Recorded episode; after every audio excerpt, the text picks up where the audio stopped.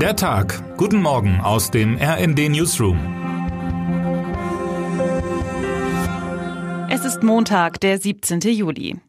Gestritten wird immer und überall. Mal geht es um Lappalien, mal geht es heftiger einher. Manchmal zerstreitet man sich auch dauerhaft mit dem Partner, der besten Freundin, dem eigenen Kind oder dem Arbeitgeber. Die Fronten sind verhärtet. Schritte geht man, wenn, nur noch voneinander weg, statt aufeinander zu. In manchen Fällen ist ein Auseinandergehen der letzte Ausweg. Aber was, wenn man nicht ohne einander kann?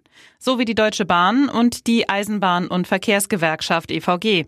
Dann wird geschlichtet. Als Schlichter vermitteln sollen ab heute die Arbeitsrechtlerin und ehemalige Landespolitikerin Heide Pfarr und der frühere Bundesinnenminister Thomas de Maizière. Zeit, die Streitparteien zu einen, haben sie bis zum 31. Juli. Die aktuell gute Nachricht für uns Bahnkunden, bis dahin wird es keinen Streik geben. Dazu hat sich die Gewerkschaft verpflichtet. Die EVG fordert für die rund 180.000 Beschäftigten 650 Euro mehr im Monat und eine Tarifbindung von zwölf Monaten. Das letzte Angebot der Bahn. Ab Dezember soll es monatlich 200 Euro mehr geben. Ab August 2024 dann weitere 200 Euro obendrauf. Außerdem stellte der Konzern 2850 Euro Inflationsausgleichsprämie in Aussicht. Die Laufzeit des Tarifvertrags solle allerdings bei 27 Monaten liegen. Die Gewerkschaft lehnte dieses Paket ab. Nun also der Einsatz von Schlichtern. Wir wünschen Heide Pfarr und Thomas de Maizière ein gutes Schlichterhändchen, sonst droht ab dem 1. August doch wieder der Generalstreik.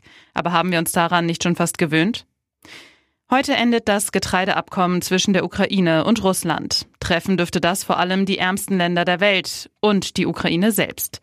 Vor einem Jahr hatten sich die beiden Kriegsparteien unter der Vermittlung von UN und Türkei auf einen Deal geeinigt, nachdem ukrainisches Getreide auf dem Seeweg über das Schwarze Meer exportiert werden durfte. Der Agrarsektor spielt eine entscheidende Rolle für die ukrainische Wirtschaft. Der Deal brachte dem Staat lebenswichtige Einnahmen. Und er ließ den Weltmarktpreis für Getreide, der nach Russlands Angriff auf sein Nachbarland massiv angestiegen war, wieder sinken. Was für die ärmeren Staaten der Welt selbst dann von zentraler Bedeutung war, wenn sie nicht direkt ukrainisches Getreide importierten. Aber natürlich handelte in dem Deal auch Russland Vorteile für sich aus. Unter anderem wurden Sanktionen in wichtigen Wirtschaftsbereichen gelockert. Vor allem aber bietet das Getreideabkommen Wladimir Putin einen Weg, Druck auf den Westen auszuüben. Und das tut der russische Präsident auch jetzt wieder, ausgiebig. Putin pokert wieder, kommentiert RD-Korrespondent Jan Emmendörfer und analysiert, Putin demonstriert mit seinem Pokerspiel auf perfide Weise seine Macht gegenüber der Weltgemeinschaft. Und in diesem Fall scheint es, als könnte der russische Machthaber nur gewinnen. Russland ist einer der größten Getreidelieferanten weltweit. Auch kein Deal wäre für Putin unter diesen Umständen wahrscheinlich noch ein guter Deal. Den Menschen in den ärmeren Staaten dieser Welt wäre zu wünschen, dass in letzter Minute doch noch eine Einigung gelingt. Das Wetter lässt es zu, die Sommerferien in Deutschland sind in vollem Gange. Warum nicht mal wieder mit der Familie ins Freibad? Das geht ab heute auch im Columbia Bad in Berlin wieder. Dann aber bitte mit gültigem Ausweis.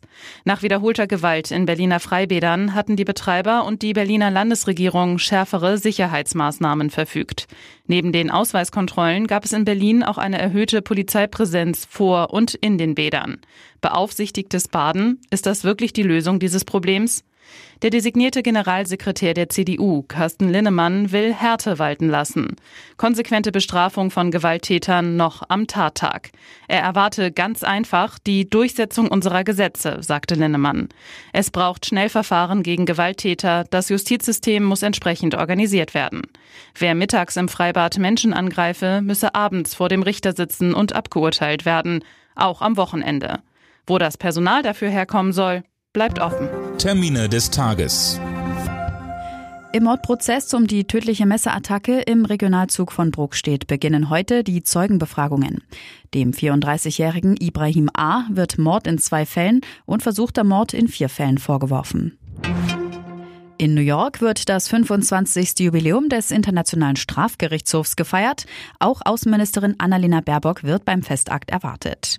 Dabei wird sie wahrscheinlich ihren Vorstoß für eine Überarbeitung des römischen Status als rechtliche Grundlage des Gerichtshofes zur Sprache bringen. Dabei geht es um Regelungen in Bezug auf das Verbrechen der Aggression, wie etwa im russischen Angriffskrieg auf die Ukraine. Was heute wichtig wird. Waren Sie auch schon einmal ein Opfer von Missverständnissen in Textnachrichten? Es ist ja schließlich auch wirklich schwer, Ironie oder ähnliches in einem Text zu transportieren. Aushelfen kann ein Emoji. Oder gehören Sie eher zu den Menschen, denen die inflationäre Verwendung der kleinen Stimmungsbildchen tierisch gegen den Strich geht? Vielleicht gehören Sie auch wie ich zu den Menschen, denen man anhand ihrer Emoji-Auswahl das Alter anmerkt so oder so, heute ist Welttag des Emojis. Wegzudenken aus unserer Kommunikation sind die kleinen Bildchen wohl nicht mehr. Und jetzt wünschen wir Ihnen einen guten Start in die neue Woche. Text Fabian Wenk, am Mikrofon Gisa Weber und Jana Klonikowski. Mit rnd.de, der Webseite des Redaktionsnetzwerks Deutschland, halten wir Sie durchgehend auf dem neuesten Stand. Alle Artikel aus diesem Newsletter finden Sie immer auf rnd.de slash der Tag.